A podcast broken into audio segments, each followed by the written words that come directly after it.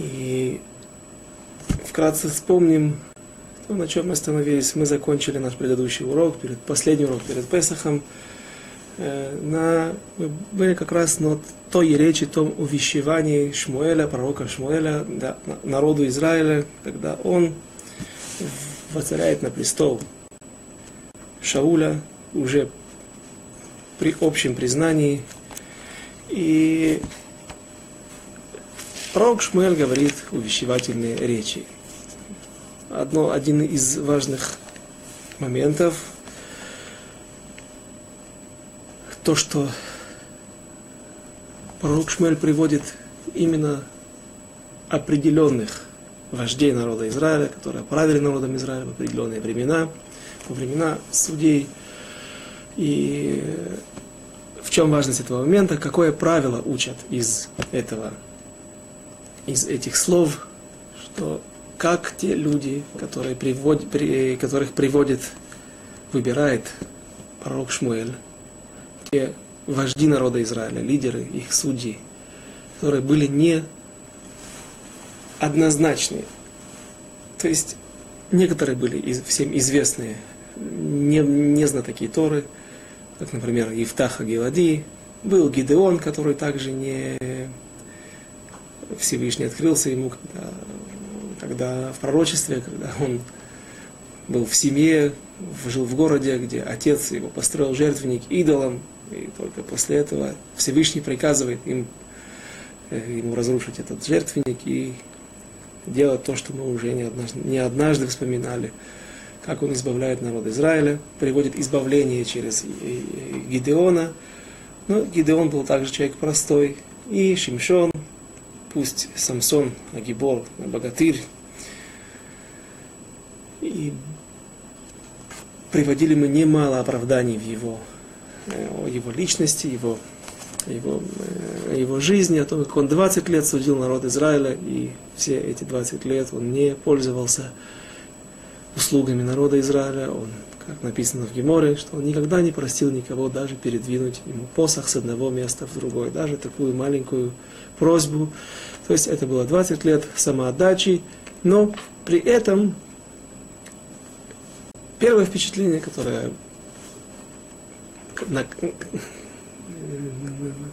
который, который мы получаем от чтения стихов, чтения последних глав книги судей, в том, что Ифтах был человек, э, не Ифтах, а Самсон был также человек не очень достойный, я даже боюсь это слово, потому что э, мудрецы трактуют не так. Но поскольку он вызывает противоречивые мнения, Поэтому противоречивый взгляд и ощущение, о чем, о чем здесь идет речь, судья народа Израиля, самый, на первый взгляд, великий человек в народе Израиля, в духовном плане, в знании Торы, человек, который вдруг идет за нееврейскими женщинами. И поэтому наши мудрецы говорят, что Шмуэль привел все эти, этих трех людей не так, неспроста, а для того, чтобы мы знали, что как именно их приводят в данной ситуации для того, чтобы показать, что нужно слушаться, как слушались тех людей, так нужно слушаться сейчас пророка Шмуэля и нового царя, потому что пророк Шмуэль не уходит в отставку, он сдает себя полномочия управлять народом, вводить его на войну, вести политику, то есть экономическая, политическая, вся жизнь, государственная жизнь он остается по-прежнему быть духовным лидером. Но теперь у него есть другой преемленник, который они пополам делят разные, разные должности, разные роли, которые до этого все включал в себя только пророк Шмуэль или другой судья, который был. Так вот, правила, которые учат наши мудрецы из, этих, из этого намека, из этих слов Шмуэля, как Евтах, как Моше был в своем поколении – так и Евтах в своем поколении. То есть пусть этот Евтах был человек не очень грамотный, э, пусть праведный, но и все, это, мы должны относиться к нашим лидерам, которые в каждом поколении Всевышний дает нам, как к Моше в своем поколении. То есть человек не может сказать, что Если бы мой Рав был Вилинский Гаон или кто-нибудь другой, Большим То, тогда бы я бы его слушался, ведь это же была действительно неординарная личность, человек, который обладал неординарными способностями и знаниями в Торе. Пусть наши раввины, сегодняшние раввины, Рав, Кане, Рав Хайм Каневский, Рав Рав Штейман, Рав Нисим Карелец и другие, многие другие, пусть они не Моше Рабейну и, и даже не Виленский Гаон, тем не менее для нас они должны быть, мы должны относиться к ним и смотреть на все, на их действия, относиться к их словам и к их указаниям в нашей жизни, как в свое время евреи слушались Моше Рабейну. И продолжим теперь 12 э, э, в середину 11 главы, где мы были, 12 главы.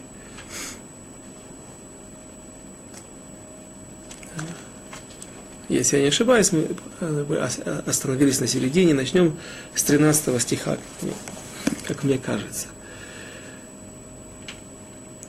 Веата и Мелех, это 12 глава, 13 стих, Шмуэль Алеф.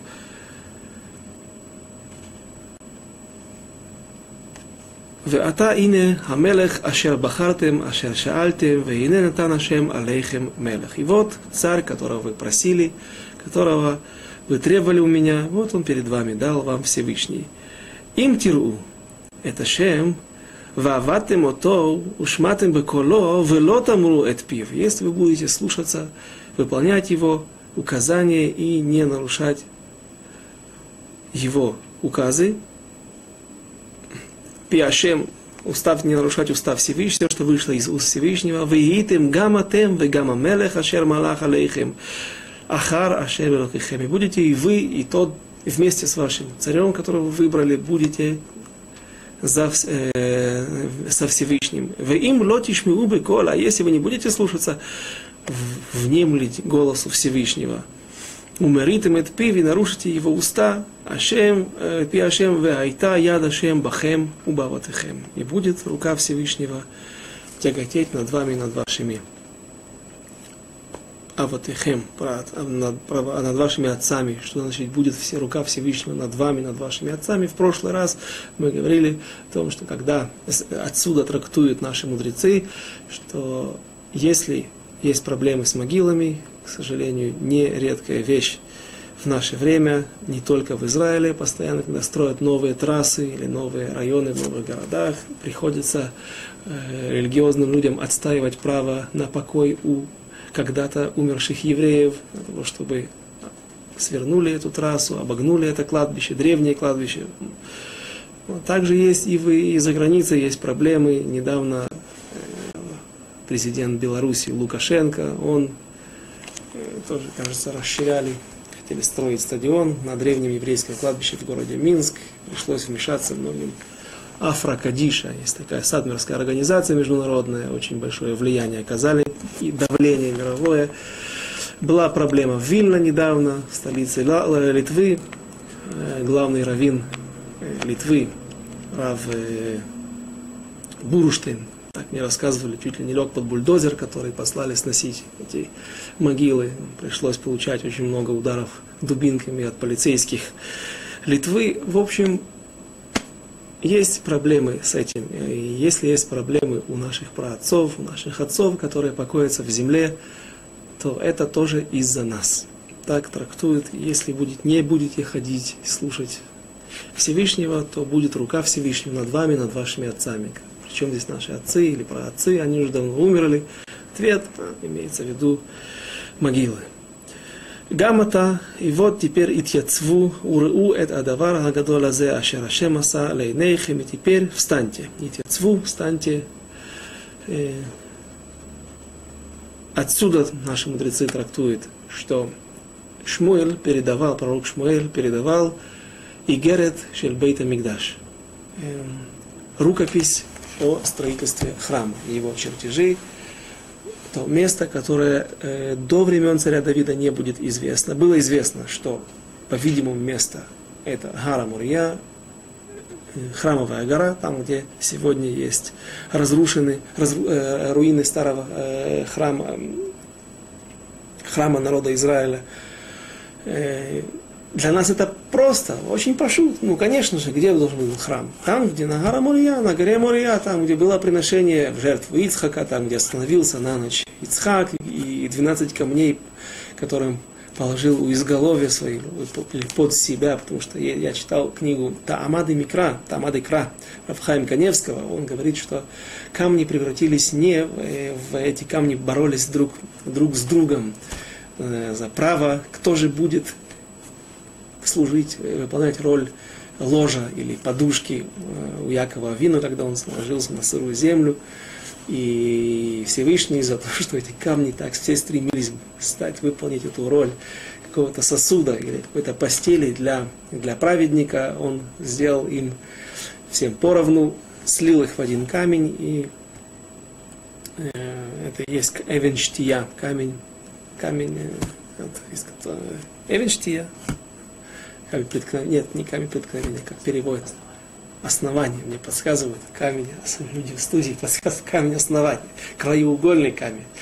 Э, э, так Рафхайм Каневский говорит так, что он интересную вещь замечает, что написано, что и Яков утром, когда встал, он видел сон.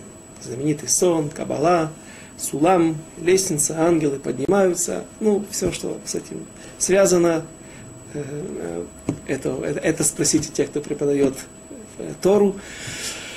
Там есть много о чем говорить, но написано, что он и возлил мацева, сделал мацева. Мацева это изваяние, не изваяние, это жертвенник. Камень, большой камень, который, э, на котором приносят жертвы. Сегодня, или, э, скажем так, сегодня ничего, нигде мы не имеем права приносить жертвы до того, как был построен храм, люди могли строить жертвенники, называется мизбех, или же бама. Бама это не подмостки, как сегодня называют, театральные, бамот, подмостки театральные. А бама это высокий курган, возвышенность, нередко искусственная, для того, чтобы тоже приносить там жертвы. Так вот, бамот и высоты и жертвенники были разрешены в то время, до того момента, как был построен храм царем Соломоном. А мацевод были запрещены. Почему? Потому что, э, поскольку не евреи, или, скажем так, не все не евреи, а те секты, те религии, которые служат идолам, они также переняли этот обычай, или у них был такой обычай делать мацевод, ставить камни, какой-то большой камень, что это не жертвенник, который намного больше и сделан из большого количества камней. И это не большая возвышенность, а просто большой камень, валун. Так вот, камень, поскольку другие начали так делать, сегодня мы не имеем права, или в те времена, когда были жертвы вне храма, э, запрещено приносить жертвы на мацевод, на таких камнях.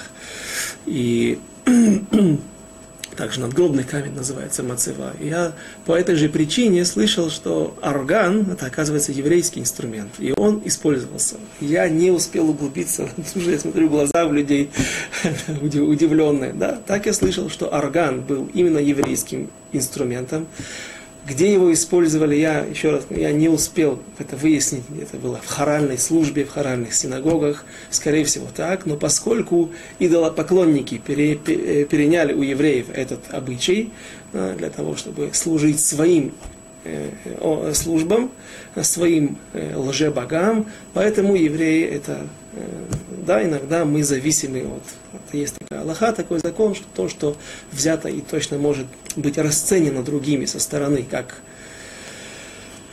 идолопоклонство, мы отказываемся от наших, истори... от наших мекор, от наших источников, исторических вещей. И так вот Равхайм Каневский говорит, что поставил Мацева, написано, поставил Мацева и возлил Яков на него, этот поставил камень и возлил на него масло в знак жертвы, в знак благодарности Всевышнему, что было такое откровение во сне, когда он спал на храмовой горе. Э, задает Равхайм Каневский вопрос, написано в Илунском Талмуде, откуда это является основным источником всей Аллахи, всего закона, что мацева не может быть, не называется, не может быть жертвенник или мацева, или камень для жертвоприношения ниже 10 тефахов. А, или а он же спал, спал. Если, если камни эти соединились и стали его изголовьем или его ложем. Но каким образом? Это, это, это, это, точно, что был камень невысокий. Рахаим Каневский отвечает на этот вопрос. Он поднял. То есть камни превратились ему в ложе. Метр девяносто, два метра, какой рост у него был у Якова Авину. И теперь он его поднял, поставил в землю. И тогда он уже отвечает параметрам мацевод. И тогда он возлил на него э, масло в виде жертвы. А если вы спросите вопрос, зададите вопрос, что сегодня известен этот камень, что он весь э, не, не, не, не, не торчит высоко из земли, а на это приводит, кажется, пирки Дарабелезер, и такой-то источник, что Всевышний Ишкия погрузил его, этот камень, в землю. Ну, таким образом, прекрасный ответ, прекрасные вопросы, потому что нужно отвечать. Это не просто рассказы Тора. Есть Вавилонский Талмуд, это Аллаха, а в Торе написано Сипурим рассказы. Ничего подобного, нет Сипурим. Все несет в себе, все должно, информацию, и все должно соответствовать Аллахе и закону. Таким образом, он отвечает на... Каким образом камень мог быть высотой, по крайней мере, 10 кулаков. И как мы сюда вернемся теперь к нашей, к нашей 12, середине 12 главы, пророк Шмуэль передает стоя, и народ весь встал перед передачей этой особой мегилы, особого свитка, строительства храма. Еще раз, в, храм, в этом свитке были написаны не все нюансы, как строить храм, его чертежи, но не было известно точное место. Было известно, что это Иерусалим. Возможно, даже было известно, что это приблизительно то место, где находится сегодня храмовая гора, но точное место, где должен был быть жертвенник, где проходила какая стена, где, проходил, где находилась святая святых, это, было не, это не было известно. И это, об этом мы узнаем только в конце Байзрат Ашем, если мы э, сможем закончить вместе вторую книгу Шмуэля. Пророк Давид получил это в виде пророчества, ему открылось это место во время страшной магифы, страшной, страшного падежа или эпидемии в народе Израиля. И именно там, где, где, где, будет, где будет в будущем построен храм, там установился ангел, и Давид увидел этого ангела, и он понял, что это место, где он как он планировал. Он, в конце концов, получилось, что только его сын Соломон будет строить храм. Дальше.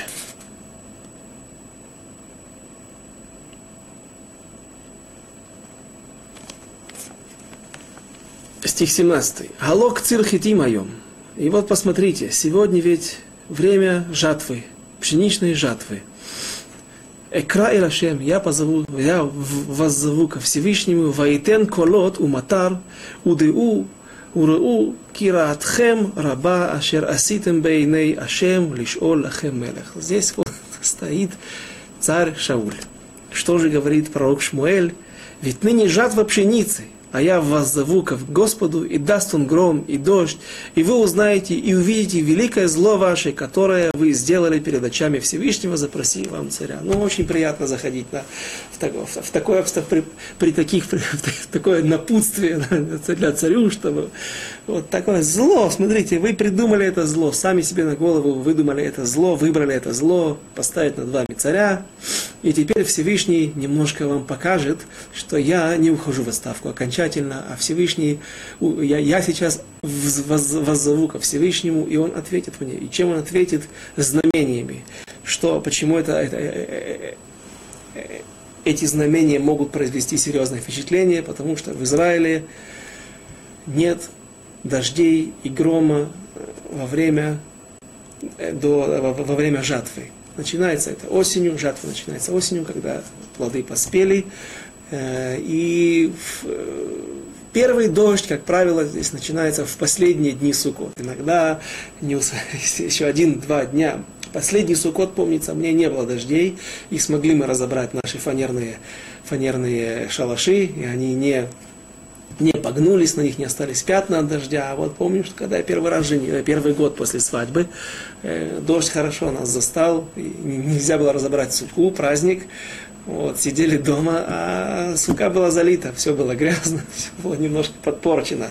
Но в любом случае, дожди начинаются в конце Сукота, а жатва заканчивается до Сукота, потому что написано, не потому что это, это, это, это такая реальность, но в трактате Сукот написано, Вавилонского Талмуда, чем украшали раньше. Сегодня украшают что-то наподобие елочных игрушек здесь в Израиле. Продают какие-то ленты, какие-то гирлянды. Все сегодня приводится, привозится из Китая. Дешево, можно украсить красиво суку.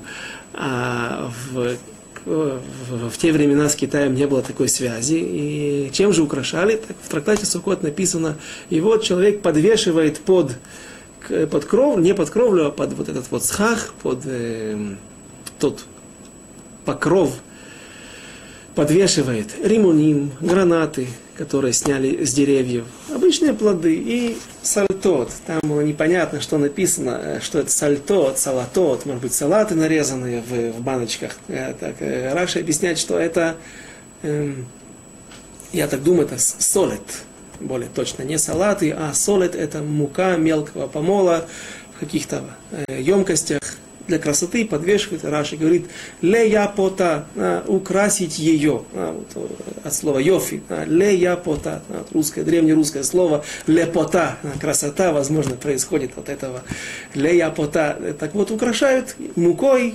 которая уже произведена после, после сбора урожая. И, и э, в Израиле порядок в природе. Бывает, дожди заканчиваются весной в определенное время и начинается осенью в определенное время для того, чтобы не было никаких беспорядков, не было никаких ущербов, чтобы дождь не накрыл сильный ветер, гроза не положили пшеницу и не испортили ее. Я когда-то помню, э, когда начинал ходить в синагогу в городе Запорожье, и туда приезжали э, разные люди из Израиля помогать помогать раввину в синагоге. Мы сидели в доме, вдруг гром на улице, ну, июнь. Мы удивляемся, что такое, нужно полицию вызывать, потому что в Израиле здесь э, всегда кто-то оставит один пакет где-то случайно на остановке с буханкой хлеба, сразу вокруг остановки лысина, нас сразу вызывают, э, на 100 метров в радиусе нет никого, кто вызывает полицию, при, приставит робота, робот подъезжает, наводит на него камерой, пушку, стреляют туда патрон, который разрывает этот пакет вдруг там бомба. А, поэтому каждый шум, каждый лишний выстрел, он, э, он, он, он при, при, страна живет в военном состоянии, в тяжелом состоянии, постоянно есть. Внутренние враги, есть внешние враги. И, а, а там там гром, нас это не, не что такое, что за шум, что за гром. Я говорю, это гром, это как в июне гром, что балаган, не может быть. В природе, балаган, потому у вас в стране такой балаган, потому что и природа балаган, все, беспорядки. Не может быть грома в июне, в июле.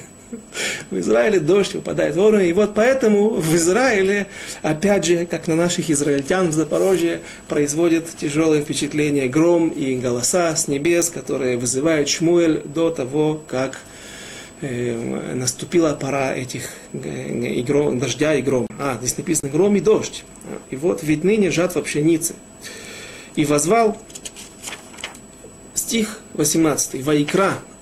ויקרא שמואל אל השם, ויתן השם קולות ומטר ביום ההוא.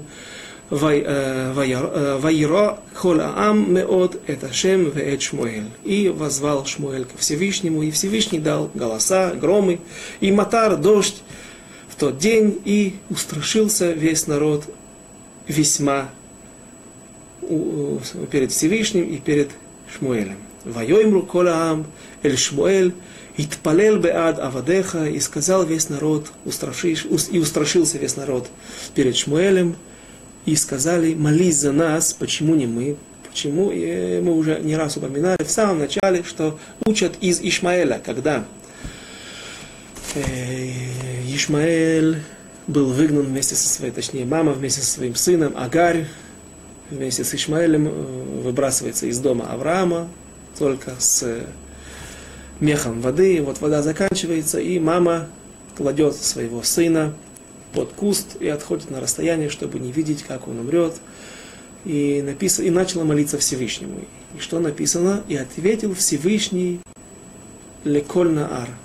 То есть она молится, и он молится. Его молитва не упоминается. напоминается ее молитва. Но кому ответил Всевышний? Именно Ишмаэль, на его молитву он откликнулся. Отсюда учат наши мудрецы, что яфат фила, что яфат фила, של חולה בעד עצמו. Чем кто лучше всего, самая лучшая молитва, это когда человек молится сам за себя, а не кто-то молится за него. Кажется, Стайпер, когда к нему приходили и говорили, Рэбе, молись, у меня есть кто-то из... Он, прежде всего, вы молитесь сами за себя. Я помолюсь, но прежде всего вы молитесь. Это, это сильнее, чем моя молитва, чем молитва Мошера Бейну нашего времени. И почему же здесь евреи говорят, испугавшись и видя, что Всевышний очень разозлен на них, и он отвечает Шмуэлю, показать им, что посмотрите, кого вы отвергли, кого вы выбрали вместо себя, какого-то царя, которого вчера еще никто не знал. Но а Шмуэль, посмотрите, кого вы отвергли, и почему же они не молятся сами? Потому что неуместна здесь молитва в той ситуации, которую они создали сами сами придумали себе эту проблему, сами выбрали царя, который создаст им огромное количество бед. Пусть нет будут некоторые победы, но, как мы увидим вскоре, может быть сегодня, может быть следующий урок, о том, как начнутся беды во время правления царя Шауля. Поэтому народ просит, чтобы Шмуэль молился, «Помолись о рабах твоих перед Господом Богом твоим, чтобы не умереть нам, ибо мы добавили ко всем грехам нашим еще, это зло, и спросив себе царя. Стих 20. ויאמר שמואל אל העם, אל תראו, אתם עשיתם את כל הרעה הזאת, אך אל תסורו מאחרי השם, ועבדתם את השם בכל לבבכם. И сказал им, ответил им Шмуэль, не бойтесь, пусть вы совершили это зло, но не отступайте от Всевышнего и служите Ему всем сердцем вашим. Опять странно. Ну, мы уже видим не один раз, что просить царя это ра, это зло. Просить в той форме, по крайней мере, потому что есть большой, общепризна, не общепринятое а, а мнение Рамбама, которое является одним из столпов Аллахи, что царь это действительно заповедь, и выбрать э, царя, это, это, это, э, тем самым мы выполняем заповедь истории. Но именно вот в этой ситуации, то, как они просили царя, отвергая пророка Шмуэля, это было некрасиво, и давай теперь, ты же видишь, народ наконец-то приходит к выводу, что царь это ра, это плохо. Та ситуация, как они поступили со Шмуэлем, с пророком Шмуэлем за все эти 10-11 лет, которые он водил их на войну, которые он 11 лет, которые он правил народом, управлял народом Израиля, не было никаких бед, было абсолютное освобождение от филистимлян и поднятие духовного уровня – так теперь нужно использовать этот момент. Наконец люди поняли ошибку. Давай же отменим. Нет, Шмуэль говорит нет. Теперь Всевышний дал добро, все, что дал Всевышний, уже не отменяется. Если Всевышний согласился, то теперь мы будем выполнять это, и мы назначим царя. И не отступайте, 21 стих. Велота суру киахар Гатогу ашер ло йоилу, вело яцилу ки тогу хейма. И не отступайте, ибо последуйте за пустыми богами, которые не помогают и не избавляют, так как они, поскольку они ничто. Стих 22. כי לא ייטוש השם את עמו בעבור שמו הגדול, כי הואיל השם לעשות אתכם לא לעם. Ибо не оставит Всевышний народ свой, во имя имени своего, кигоиль ашем ласот этхем лойлахам. О чем здесь идет речь? Здесь ну, все понятно на первый взгляд, но интересно трактуют также наши мудрецы этот стих. Наподобие этого трактуют наши мудрецы также в Торе, когда Моше Рабейну просит народ Израиля, после, э, Всевышнего, после того, как народ Израиля сделали тельца, когда Моше был на горе Синай и говорит Бавур Шмот, а сделай это во имени твоего, во, во, во, ради имени твоего. Почему же ради имени твоего? Потому что, да, сделан великое, великое осквернение имени Всевышнего, великий Хилуль Ашем. Народ Израиля после таких чудес, рассечения Мертвого моря, выхода из Египта, теперь они оступаются и делают тельца, И да, наверное, может быть, не нам судить, но полагается им уничтожение. Но говорит Мушера Бейну во имя, имени, во имя и ради имени Твоего, ведь не будет тогда, не останется никакого народа на земле, который будет восхвалять Тебя. Да, пусть такой народ, пусть который иногда оступается, иногда отходит от Тебя, но ведь это тот народ, единственный народ, который является, э, который несет эту идею в этом мире среди огромного количества миллионов и миллиардов идолопоклонников. Поэтому Всевышний соглашается. И что еще интересное, мы немножко прошли вперед, но если мы посмотрим Маамад Хар Синай, э, дарование Торы на горе Синай, то почти слово в слово напоминает эта ситуация, ситуацию в Торе. Когда Моше Рабейну когда народ Израиля вместе во главе с Машей Рабейну стояли на горе, у горы, точнее под горой, э, и принимали Тору. Вехоль хаам им это колот, так написано в недельной главе Ятро, в книге Шмот, и весь народ видел колот, видел, интересно, он видел голоса, не, не слышал голоса, а видел голоса. То есть была абсолютная э, ситуация полностью по, по, по, по, вне природы. В это лапидим видели? Факелы, какие-то огни, в эт кола шофар и голос, и видели голос шофара, в эдагар ашен и гора дымится, ваяар ам и сказали, народ, и устрашились люди, ваяну, ваямду мерахок, и испугались, и стояли поотдаль. Вайомру эль Маше, вот опять же какие-то аномалии, какие-то необычные явления, пусть не такие чудеса, как в, э, в, в нашей ситуации, пусть не такие чудеса, только гром, обычный гром, только не вовремя и дождь. Э, здесь же происходит а ситуация совершенно не, неординарная. Видят голоса, какие-то огни, какие-то гора дымится, гора приподнята. Воем Раэль Моше, и вот тоже обращение народа Израиля к Моше. Дабер ата иману венишмаав ал едабер иману элоким пен намут. Говорит ты от нашего имени со Всевышним, но пусть не будем мы лично говорить со Всевышним, чтобы мы не умерли. Воемер Моше лаэм альтиру. Сказал Моше, альтиру, как у нас написано, слово в слово. Воемер Шмуэль. Извините.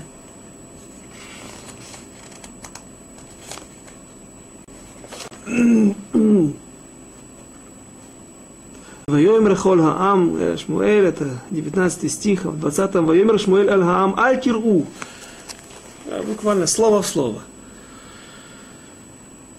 Не бойтесь, кила авур насот этхем, ибо для того, чтобы испытать вас, бага элоким, баавур тие ярато арпнейхем, для того, чтобы было богобоязненность и страх Всевышнего на вас. И вспоминаются слова из Таилим, которые мы читаем каждое утро в субботу, в Сукет и Земра. Моше в Аарон бехоанав, Ушмуэль бекорей шмо. Действительно, Шмуэль был Шакуль, как Шакуль, пророк Шмуэль был равен его важность, его удельный вес в народе Израиля, важность для народа Израиля, то, что он привнес в историю нашу, нашего народа, равня, приравнивается приблизительно к Моше, к Аарону, как Моше и Аарон Бехуанав, Моше и Аарон среди служителей Всевышнего, и Шмуэль среди тех, которые взывают от его имени.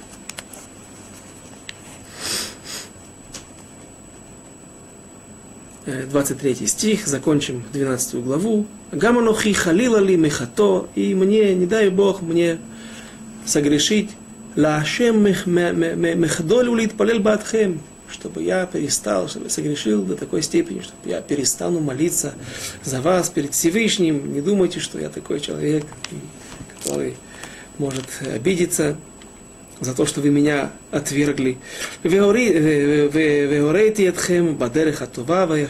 И буду вас водить, продолжать водить путями праведными. Ах, Еру это Шем, но только помните, бойтесь Всевышнего, вааваттем то беемет, вехол левавхем ки реу, эт ашер игдил имахем. И буду наставлять вас на путь добрый и прямой, только бойтесь Всевышнего и служите Ему истинно всем сердцем вашим, ибо смотрите, как много Он сделал для вас. Но если вы будете... И последний стих, 29.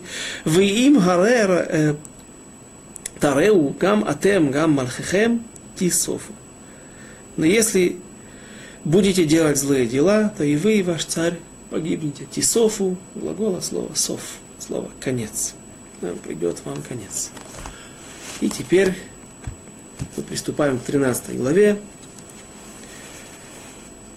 Действие жизни царя Шаура, его двора, его семьи после окончательного признания и окончательного третьего воцарения его на престол.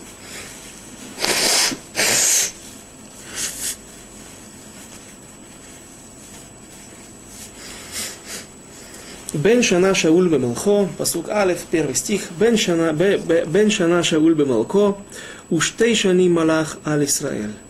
Минул год по воцарению Шауля на престол, и два года царствовал он над Израилем. Э, попросту, а стихи должны так трактоваться. Прошел год, и сейчас мы будем рассказывать об этой ситуации, что же произошло.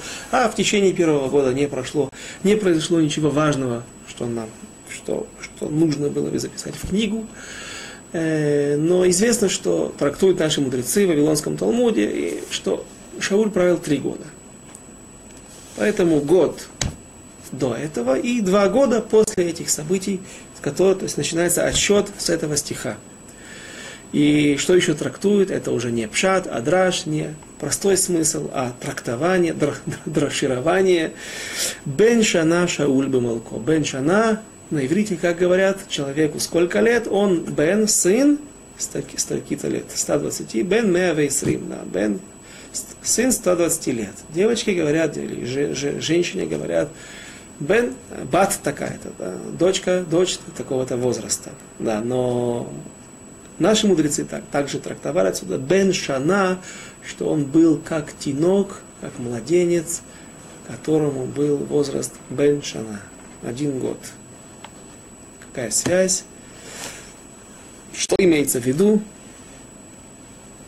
Э, бен Шана, как младенец, который в возрасте одного года еще ничего не, совершил в этом мире, не согрешил, не запачкал свою душу, у него нет в его досье черных пятен, э, так и Шауль, будучи уже, э, он был, ему было много лет, за 60. Вот в этой ситуации, потому что Йонатан, кажется, погиб, его сын, там приводится его возраст, где я видел это в комментаторах, 40-45 лет. Когда мы дойдем до этих мест, я скажу точно. Но если ему было 40, то Шаулю было уже, как, по крайней мере, 60 или за, немножко за 60. И вот он, столько лет прожив, большую часть своей жизни, до сих пор он не согрешил ни разу.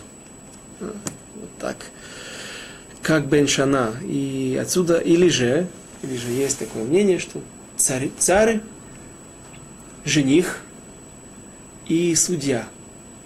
Жених в день свадьбы, царь в день его воцарения на престол, судья в день, когда он признан судьей, выбран Сангедрином быть главным судьей, главой Сангедрина, главным судьей народа Израиля, э, им прощаются все грехи.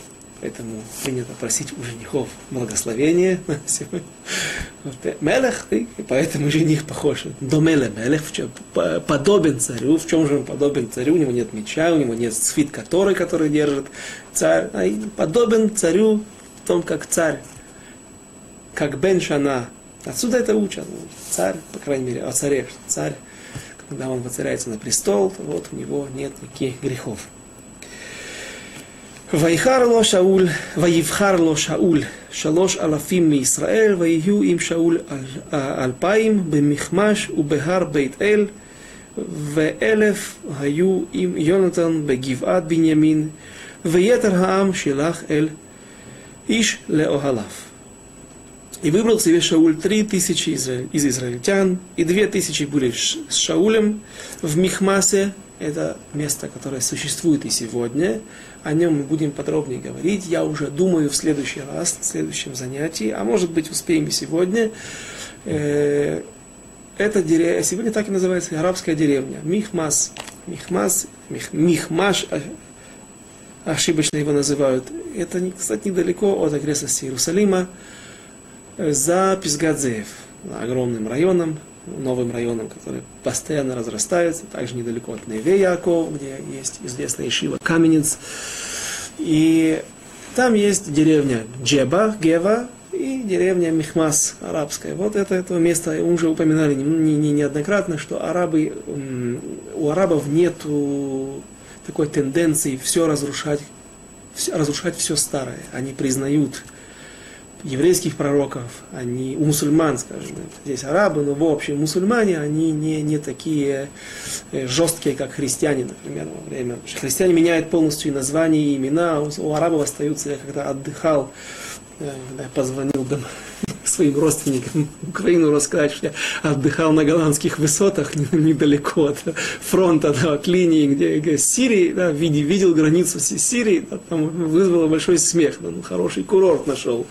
Да, так вот, ну, неважно, да, было дешево, поэтому и, и, и кошерно, и тихо.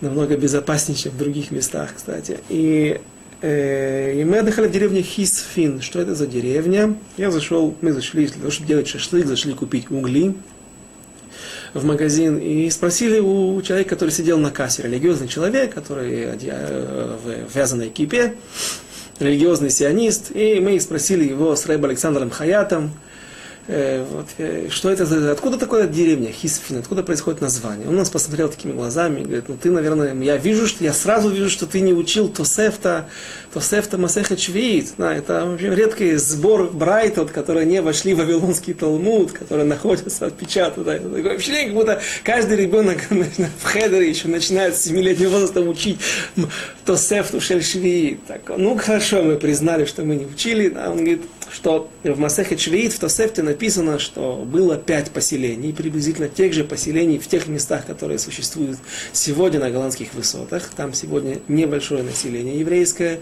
20 тысяч друзов и несколько тысяч евреев.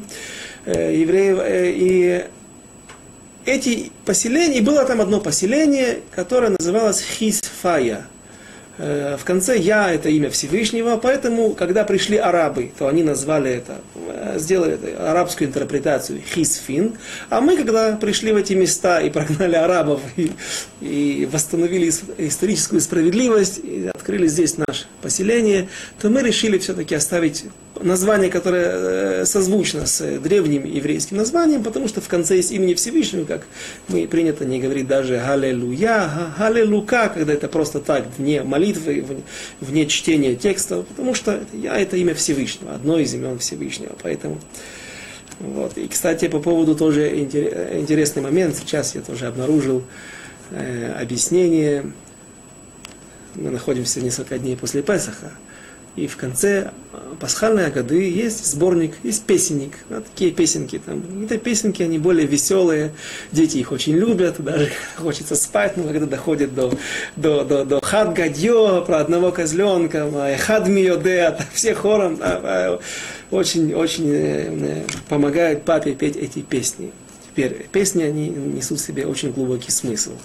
Песни, я уже не говорю, а по кабале даже простое, простое объяснение – Э, вот, что я нашел в этом в, в, уже в прошлом году, тот же Равхайм Каневский в своей книге Тама Декра, он внутри книги вставляет, когда недельная глава заканчивается, и начинается Песах, э, он прямо внутри книги вставляет говорит, о Песахе, немножко о Песахе, и там разные объяснения из э, частей пасхальной годы, и Хадгадьё, что там такое, что там написано, кто не помнит, напомним, кто уже забыл после Песаха, значит, один козленок, которого купил папа за, два, за две монетки – и пришел, э, пришла кошка, укусила козленка, пришла соб... э, съела козленка, пришел э, пес, пришла собака и укусила кота, восстановила справедливость, да, потом над ней, кто превозмогает, пришла палка, которая побила собаку, пришло огонь, который сожег все время кто-то кто-то превозмогает. Следующий этап. Пришел огонь, который сжег палку, пришла вода, которая затушила огонь, пришел бык, который выпил воду,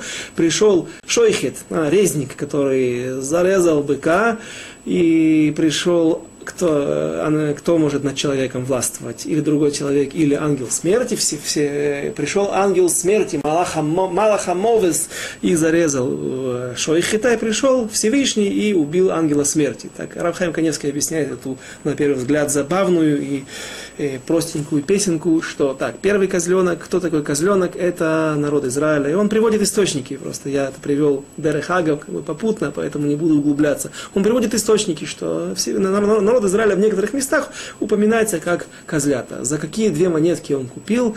За две скрижали завета. Кто этот Аба? Это Всевышний. Всевышний нас приобрел, народ Израиля приобрел себе в, в свои сыновья за две скрижали завета. Сказали на Сева Нишма и, и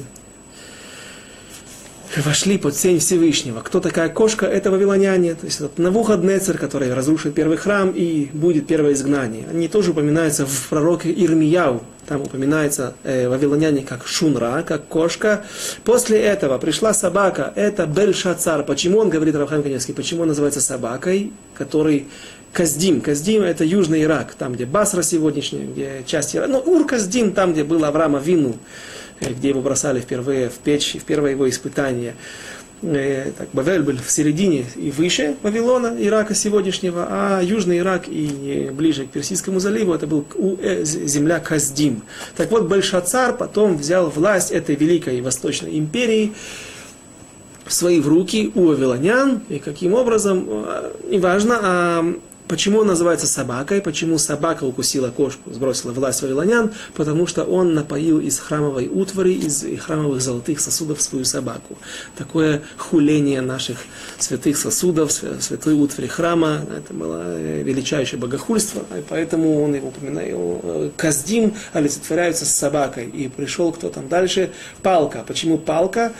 Э, палка – это э, царь Дариуш, Дарьевыш, или Дарий по-русски, как его называют историки, который был персом, был достойным вассалом э, Бельшацара, но он, придя на какую-то одну из аудиенций, схватил, задумал переворот, задумал убийство Бельшацара, э, ну, наверное, проверяли, как и сегодня, стояли да, охранники, с, с, нечаянно пистолет принести нельзя, сразу звенит, все, так. Он с собой принести ничего не мог. Так он схватил э, светильник, какую-то палицу из светильника, на котором горела свечка или факел, и разбил голову, э, убил насмерть Бельшацара, поэтому он называется хутра, палка именно после этого власть переходит в, в Персию, потом медиане властвовали над, э, и пришла Майя. Майя это греки. Не греки, а Александр Македонский, который, там написано, Рафхайм Каневский проводит источник, что он э, окропил, или, как сказать, он э, омыл свое лицо водой идолопоклонства или водой разврата. Я не понял, о чем источник в Масехе Тамид. Я это запомнил, но не успел посмотреть в Вавилонском Талмуде, о чем говорится. Но македонский упоминает, олицетворяет собой воду. И пришел, кто там дальше? Бык, Тур, Тура, как в шахматах турка, да, Тура, да, бык. Да, и выпил воду. Бык это греки, которые унаследовали после смерти Македонского и развала его империи власть над Востоком и над Израилем. Все это изгнание, те цари, которые, под властью которых находились евреи. Почему греки называются Тура, бык? Потому что они отрезали бык, бычий рог и заставили евреев написать на нем «нет у нас удела, не, не, нет у нас, вла, у нас удела во, во, во Всевышнем». Ну, Башем, поэтому они называют. Греки были самые большие люди больше всех воевали против религии, против, пытались искоренить полностью изучение Торы. Известно, ханукальные события произошли на этой почве. И кто там дальше? И пришел Шойхет. Шойхет это Эдом, Рим, сегодняшняя Европа, и вся, все европейцы, американцы, и они победили греков, у них была власть. Почему шойхет? Потому что они известно, что э, их ремесло это убийство, их ремесло Айсав, родоначальник Рима, и дома его отпрыски построили Рим.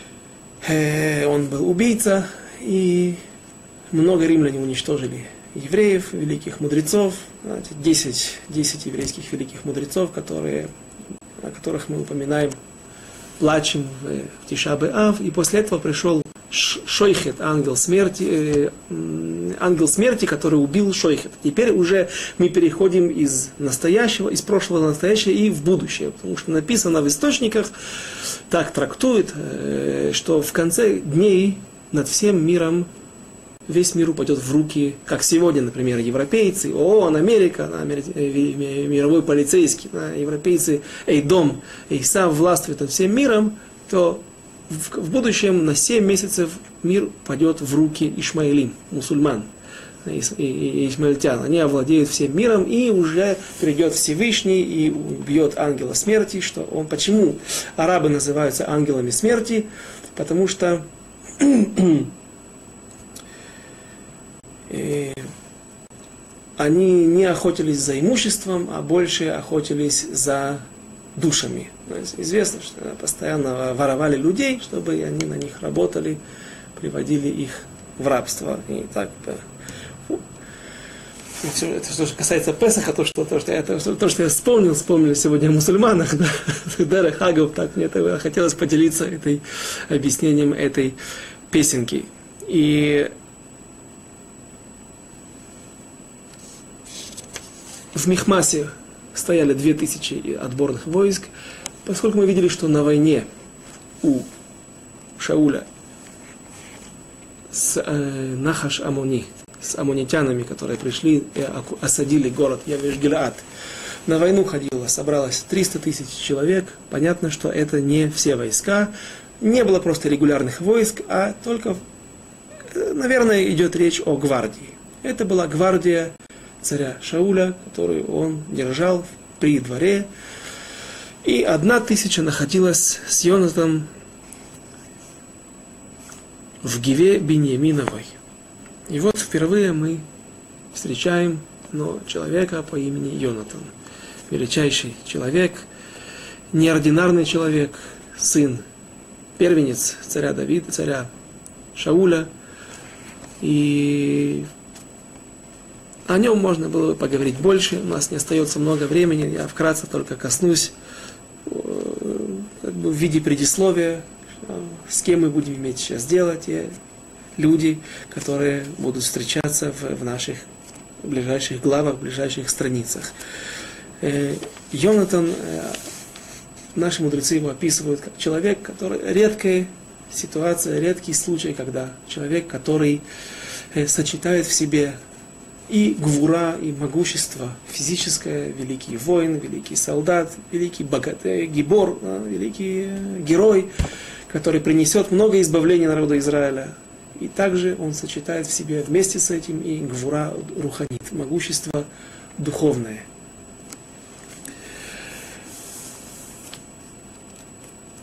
Посмотрим несколько, несколько мест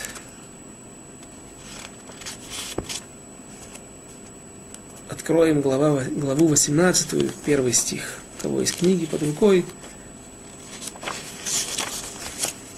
Глава 18 начинается после тех событий, когда царь Давид еще не царь, царь в потенциале, царь помазанный на престол, но еще не царь, который правит.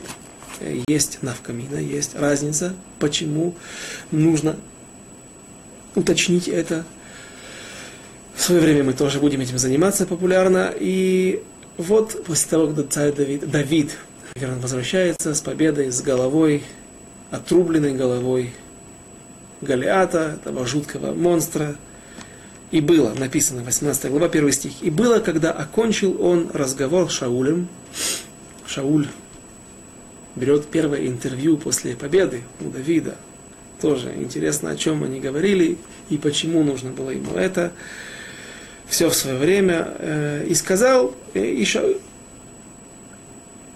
и вот, и, и было, и вновь, и было, когда окончил он разговор с Шаулем, душа Йонатана привязалась к душе Давида, и полюбил его Йонатан как душу свою. И взял его Шауль в тот день, и не дал ему возвратиться в дом отца его. Почему Шауль уже боялся, что Шауль понял, что, наверное, Давид это тот преемник, тот человек, который будет править вместо него. на основании чего он заподозрил Давида в этом, откуда он это знал, все это еще нам предстоит пройти две, не, не, несколько глав до этого. Но теперь он взял домой и отпустил его к отцу, чтобы держать при себе. Чтобы вдруг, если Давид захочет опередить события и возглавить бунт, сбросить власть Шауля, чтобы он мог быстро подавить бунт. И взял его Шауль тот день и не дал ему возвратиться в дом отца его, а Йонатан заключил с Давидом союз, полюбил его. Если отец Шауль, царь Шауль, знает о том, что Давид будет его царствовать после него на, на, на троне, он знает, что об этом и знает Йонатан, его сын. Его наследник, человек, который должен, по идее, подняться на трон и возглавить народ Израиля после своего отца. И что же, как же поступает Йонатан? Он это знает. Йонатан и снял с себя, он заключает Давид союз, союз с Давидом, полюбив его как душу свою. Это твой конкурент. Это тот человек, который сейчас сбросит э, твоего, может сбросить твоего отца. Нет. Йонатан великий человек. Йонатан человек высокого духовного уровня. Он знает, что если пророк Шмуэль, а события эти наверняка уже были известны о том, как пророк Шмуэль помажет вторично царя э, Давида на престол, что он будет будущим царем. Почему? Э, семь человек присутствовало при, восемь человек присутствовало при, во время этой церемонии. Помазывание Давида на престол. Семь братьев, старших братьев Давида и его отец Ишай – Э, ну и что, может быть, они не рассказывали, это же опасно. Но в конце концов мы увидим, что действительно царь Шауль будет преследовать в целью уничтожить, убить Давида. Почему же они рассказали? Это тяжело. Это, некоторые намеки я нашел на, на, на, на, на это, но есть известное правило. Правило в законах Лашон Ара, в законах клеветы и э, сплетничества –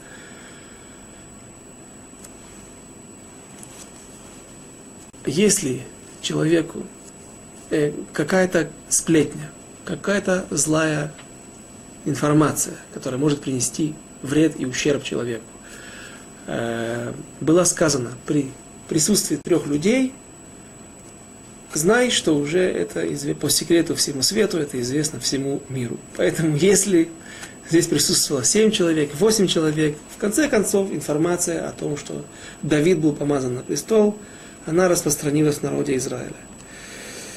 Такое заключение, это не, не обязательно. Но Йонатан, скорее всего, знал, по крайней мере, хотя бы опасения своего отца, подозрение, что Давид будущий царь народа Израиля, и тем не менее Йонатан признает руку Всевышнего над этим, что если пророк помазал на престол, что, что можно с этим делать? Он видит своего соперника. События совершенно не, не, не, неординарные. Нет таких людей, которые могут спокойно к этому относиться, спокойно смотреть на это.